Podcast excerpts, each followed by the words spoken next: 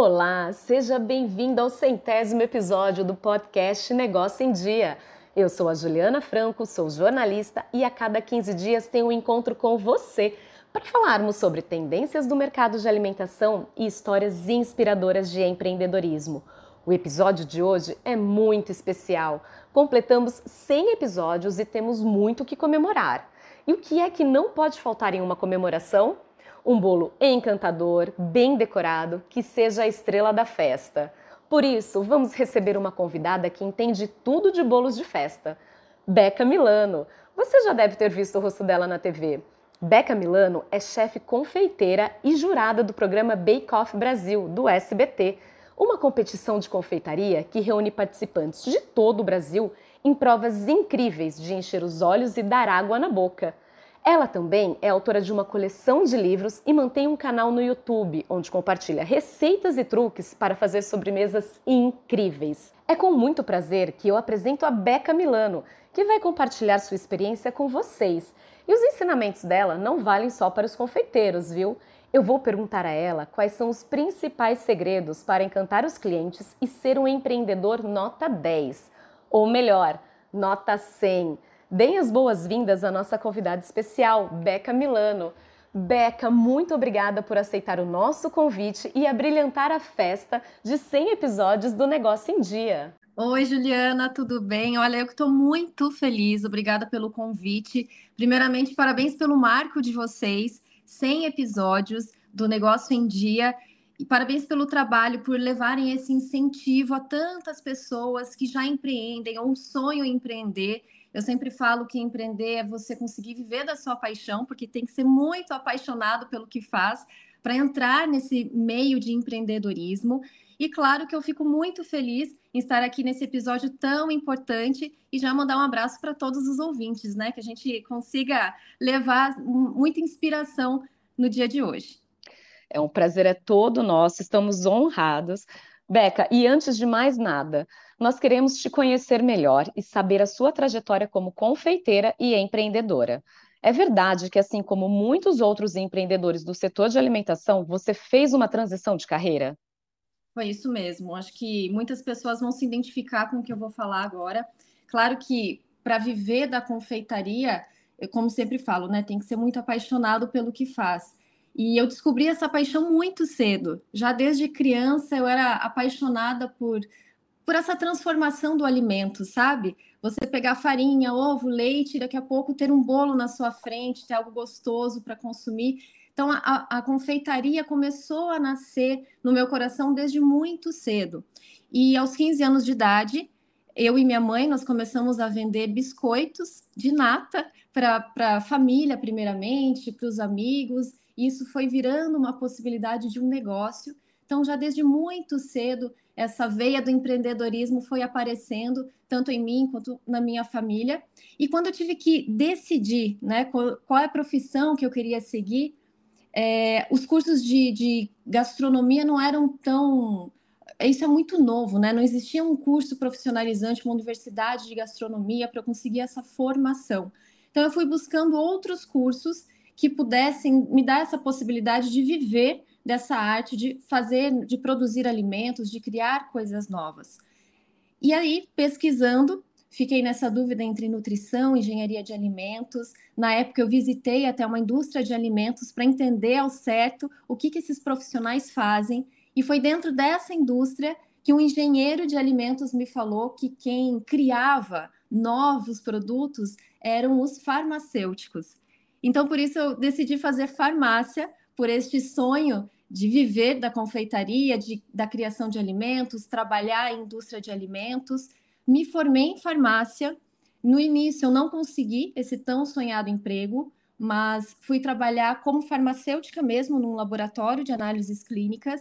E a partir desta renda, deste trabalho, aí sim eu consegui financiar meus estudos, me formar como confeiteira.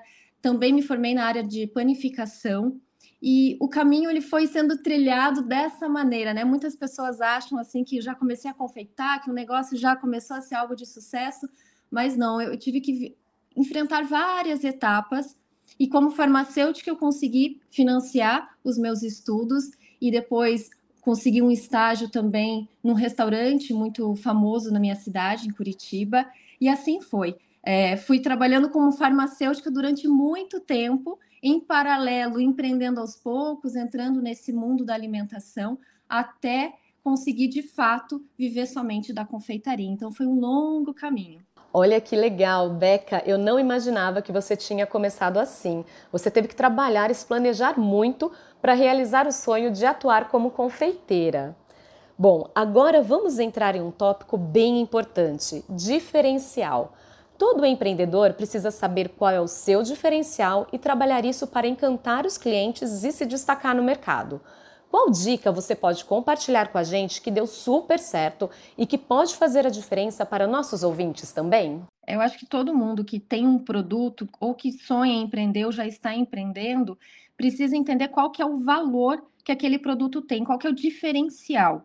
No meu ateliê, sempre que eu, que eu produzi bolos para eventos, casamentos, eu trabalhei com a personalização. Eu acho que a personalização dos produtos é algo que é uma grande tendência, já está em alta e vai continuar. Eu acho que as pessoas cada vez mais buscam algo personalizado. Então, para mim, funcionou muito bem personalizar tanto sabores quanto decorações para o meu estilo de negócio. Mas claro que cada um tem algo diferente, tem um produto diferente e precisa encontrar qual, o que, que aquele produto tem de especial. Porque, claro, é, por exemplo, né, vou, vou citar um exemplo de quem faz brigadeiros muitas pessoas fazem brigadeiro. Para você conseguir um diferencial no mercado, o seu brigadeiro tem que ter algo especial. Então você vai trabalhar um sabor, vai trabalhar uma apresentação, vai trabalhar um atendimento diferente para o seu cliente. A gente tem tantas possibilidades. Então é encontrar o diferencial do seu produto, que pode ser um sabor, pode ser um ingrediente diferente, pode ser a embalagem, pode ser o atendimento, como eu falei. E sempre analisar a sua concorrência para isso. Às vezes as pessoas acham que a concorrência é algo negativo, mas eu acho que a concorrência tem esses dois lados, né? Você pode aprender com o seu concorrente, o que, que ele já está fazendo de bom, que está dando certo, que você pode aplicar no seu negócio também, mas descobrir o que, que você pode melhorar, o que, que não está funcionando lá, que você também já não vai cometer o mesmo erro. Então, acho que é sempre analisar o mercado, analisar a concorrência e entender o seu público. Às vezes, quem, principalmente na alimentação, quem está começando, é, acredita que o produto que vai fazer a diferença é aquele que você gosta, né? Então, ah, eu tenho um bolo de chocolate que é muito famoso na minha família, e aí você coloca para vender e aquele bolo não vai muito bem. Talvez não está indo muito bem, não porque a receita não é boa, mas o seu público está desejando algo diferente. Então você precisa conhecer a faixa etária do seu público, como que é o costume de compra, qual que é o poder aquisitivo, quando que ele costuma comprar, para de fato você conseguir oferecer o seu produto e atender essas expectativas. Beca, e como que é desenvolver a criatividade e inovar no seu negócio sem se afastar do público? Vou dar mais um exemplo, você já falou um pouquinho disso, e eu vou te dar mais um exemplo, né? Dentro da confeitaria, eu já vi muita gente reclamando que as confeiteiras só fazem os mesmos sabores de bolo, mas elas alegam que são justamente os sabores mais pedidos e quando tentam fazer algumas coisas diferentes, o público não aceita. Isso vale para todos os segmentos do mercado de alimentação.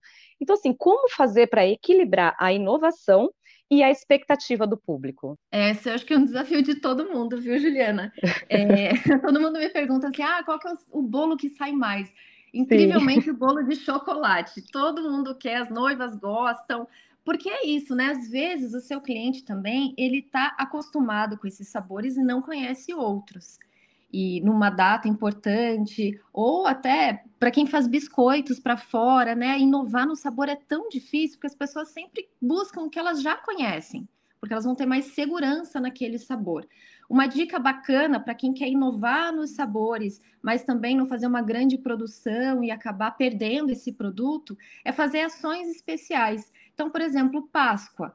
Faz um produto especial da Páscoa e vê a aceitação daquele sabor se a pessoa, se os clientes gostarem, é algo que você pode inserir no seu cardápio. Ou então, se você tem já uma gama de clientes, né, e tem aqueles clientes que são mais fixos, que você já tem um contato maior, que tem uma relação de confiança, manda uma amostra para esses clientes. Como se fosse um, um, presente, algo diferente, e pede um retorno. Qual que é a opinião? Qual que foi a aceitação? Eles gostaram? Gostariam de, de encontrar isso no cardápio? Eu acho que é importante ter um cardápio fixo, que é esse mais padrão, né? Do chocolate, doce de leite, falando em bolos principalmente, nozes, mas você aos poucos ir inovando e entendendo a aceitação dos seus clientes. Ótimas dicas, Beca. E você também atua no mercado de eventos, né, fazendo bolos e doces para casamentos e outras festas. Tanto é que você era responsável pelos doces do programa Fábrica de Casamentos.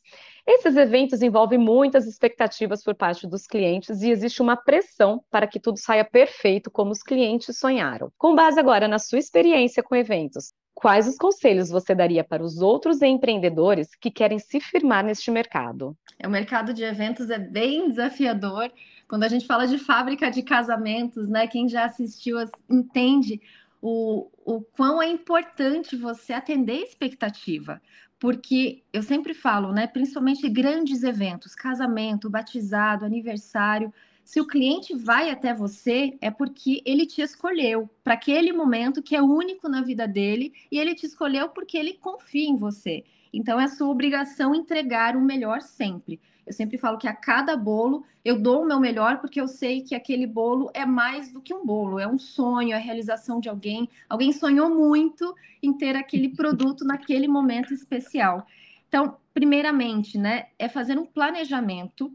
Acho que o, o evento ele tem tantas variáveis, então você tem que ter um bom planejamento, precisa minimizar os possíveis erros, então não espera algo de errado acontecer já minimize, já estar à frente de um possível erro. Vou citar um exemplo do transporte do bolo, que é algo muito desafiador. Os bolos normalmente são muito delicados. Eu trabalho com flores de açúcar também. Então, tudo que envolve alimentação, é algo perecível, que está suscetível ao calor, temperatura, umidade. Quando você vai fazer uma entrega de bolo, é importante você já levar algumas coisas que você utilizou no bolo como algo extra. Eu, eu, brinco que é um kit SOS, que eu levo, se eu fiz um, uma flores de açúcar, então eu levo flores de açúcar a mais. Se eu utilizei glacê real no bolo, eu já levo um bico de confeitar, um saco de confeiteiro, né? Com eu levo uma manga de confeiteiro com o glacê para utilizar caso tenha alguma falha na entrega. Então, minimizar erros. Estou citando o exemplo do transporte do bolo, mas isso em todo o evento. Se uma entrega de doces, as forminhas que você utilizou, se preocupar com o transporte. A gente sempre começa a entrega de algo pensando no transporte. Não adianta nada eu confeccionar um bolo de dois andares se eu não tenho uma caixa para transportar, ou se eu não pensei como vou transportar, se ele não vai caber no meio de transporte no carro, seja uma van. Então você tem que sempre estar à frente, pensar no final para ir, ir para o início, sabe? Eu acho que deu para entender qual que é o qual que é a intenção. Deu sim, e quanta responsabilidade, meu Deus. e agora, e agora sim, eu tenho uma curiosidade. Alguma vez você já cometeu um erro em uma encomenda? E se isso aconteceu, como você agiu para contornar essa situação? Vamos voltar para o transporte. eu falo tanto do transporte porque eu já tive problemas de transporte, viu? É, é um grande desafio. Lá no começo, quando o meu ateliê ainda era em Curitiba, eu estava num final de semana de muita produção e, claro, estava bem no início da carreira e era eu e minha mãe. Então, tudo era a gente, né? Fazer as compras, produzir, decorar, entregar, tudo. E como estava um volume muito grande de produção, eu fiquei fazendo os bolos e a gente partiu para a entrega. Meus pais até foram entregar o bolo. E deu cinco minutos, eles me ligaram. Falei, ai, ai, ai. Então, alguma coisa aconteceu, não, não chegou no cliente ainda. E acabou, né, que o bolo caiu sem querer e a decoração também estragou tudo. A sorte que estava muito bem embalado, então eu não perdi o bolo, mas voltou e eu tive que refazer. Então já tive assim bastante desafios em relação ao transporte e por isso que eu aconselho todos a pensarem muito bem no transporte antes de começar de fato uma produção. Eu estou falando de bolos porque é o que eu mais faço, mas isso serve para tudo, para quem faz doces, para quem faz biscoitos, né? Os biscoitos decorados, que também são muito delicados. Pensar numa embalagem bonita. algo que seja seguro para o produto. Então, a gente sempre estar pensando à frente é um grande segredo. Olha que legal. E nós vivemos em um país em que a distribuição de renda é muito desigual, e com isso parte da população empreende por necessidade ou também para complementar a renda, né? Nós sabemos que empreender e trabalhar no setor de alimentação não é fácil. Dito isto, qual conselho você daria para que as pessoas que estão começando no novo negócio e para aquelas que querem se tornar empreendedoras? Vale a pena investir e persistir nesse caminho? Vale a pena, Juliana, vale a pena sim. Eu sempre falo que um sonho não nasce no nosso coração por acaso. Então, se você tem esse desejo de empreender, se você gosta de algo, é algo que te move, que te motiva, que você dorme e acorda pensando naquilo, vale a pena investir. E o primeiro investimento que a gente precisa fazer é conhecimento. Então, todos esses ouvintes que estão nos acompanhando neste momento, eles já estão investindo no conhecimento, já estão utilizando o seu tempo para aprender, para ter dicas. Então, eu sempre falo que o ponto inicial é você investir no seu conhecimento.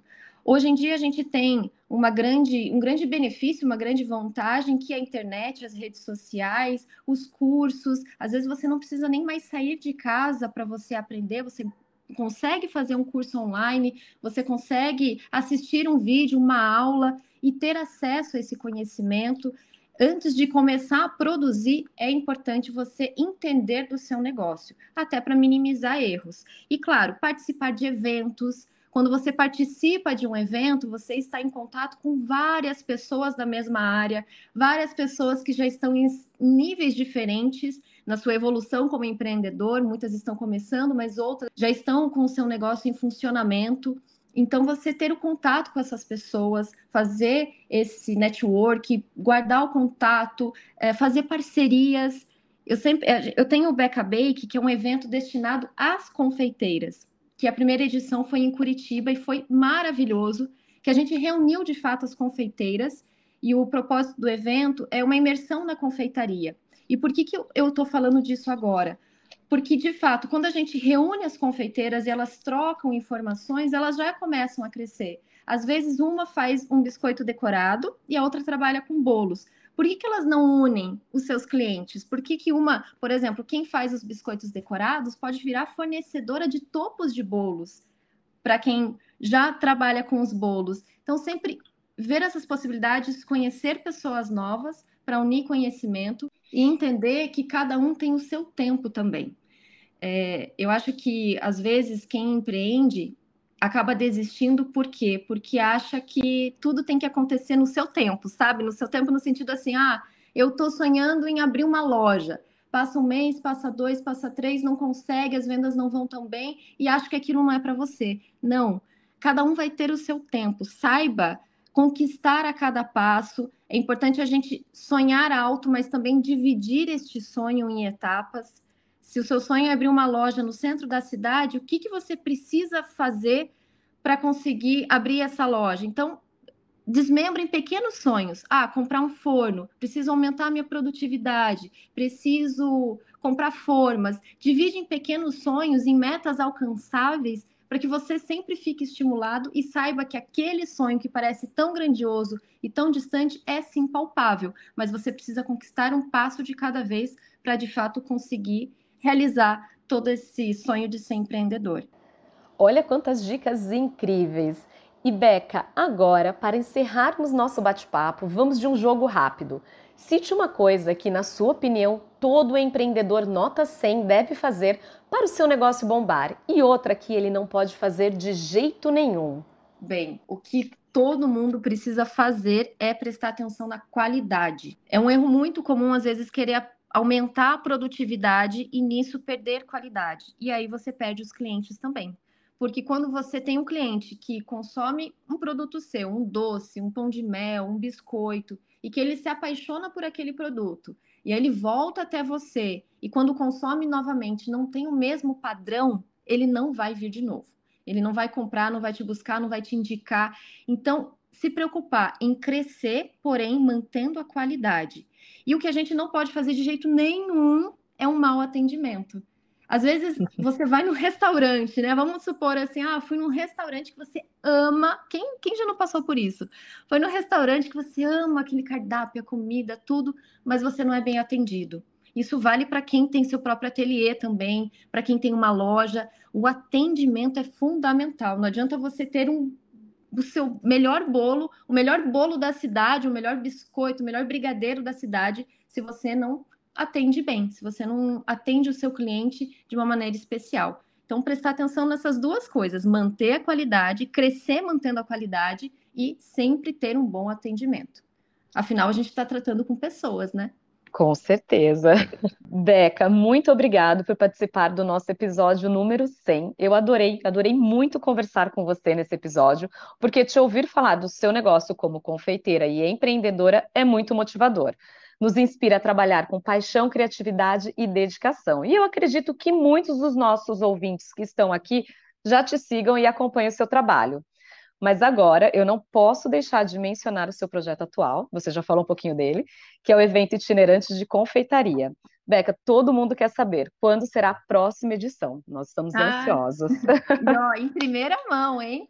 Primeira mão. Estou anunciando a data. O Beca Bake vai ser. Vai, o Beca Bake vai ter a sua edição em São Paulo no dia 21 de novembro deste ano.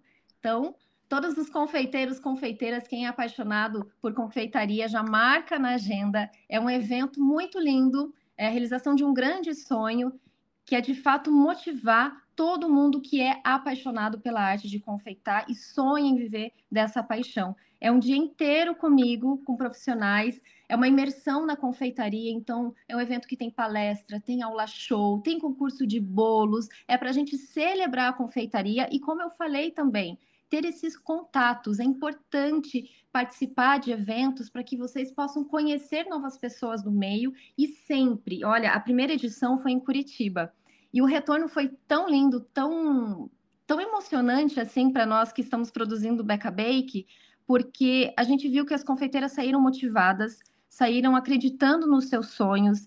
Muitas já tiveram várias oportunidades de trabalho, pelos contatos que fizeram no, no Beca Bake. Então, olha, todo mundo que está ouvindo aqui, dia 21 de novembro, vai ter Beca Bake em São Paulo e ele vai acontecer no Áudio Clube. Então, ali na, na região da Barra Funda, com o metrô, fácil acesso, próximo do shopping. Então, espero todo mundo lá. E essa foi Beca Milana, nossa ilustre convidada de hoje. Eu recomendo muito que você a siga nas redes sociais, porque ela sempre compartilha dicas, receitas e curiosidades dos bastidores do Bake Off Brasil. Estamos chegando ao fim do episódio número 100 e eu não poderia deixar de agradecer a você, ouvinte, que nos escuta pelas plataformas de podcast ou pelo YouTube no canal do Açaí Atacadista. Sim, nós estamos lá também. E sem você ouvindo cada episódio no tempinho que você tem disponível, não estaríamos aqui celebrando essa história de 100 episódios com grandes convidados, muito aprendizado e histórias incríveis. E já que você está aqui nos ouvindo, Aproveite esse momento para mostrar o podcast para os seus amigos, sua família e outros colegas empreendedores. Fica aqui o meu muito obrigada e os meus desejos de participar de mais 100 episódios daqui em diante. O centésimo episódio do nosso programa tem o patrocínio de Cargill, Guaraná Antártica, Arrifana e Unilever. O Negócio em Dia é um podcast realizado pela Academia Açaí, um programa do Instituto Açaí, idealizado pelo Açaí Atacadista, com produção da Mega Media Group. Não deixe de nos acompanhar também pelo nosso portal academiaçaí.com.br e nas redes sociais. Até a próxima!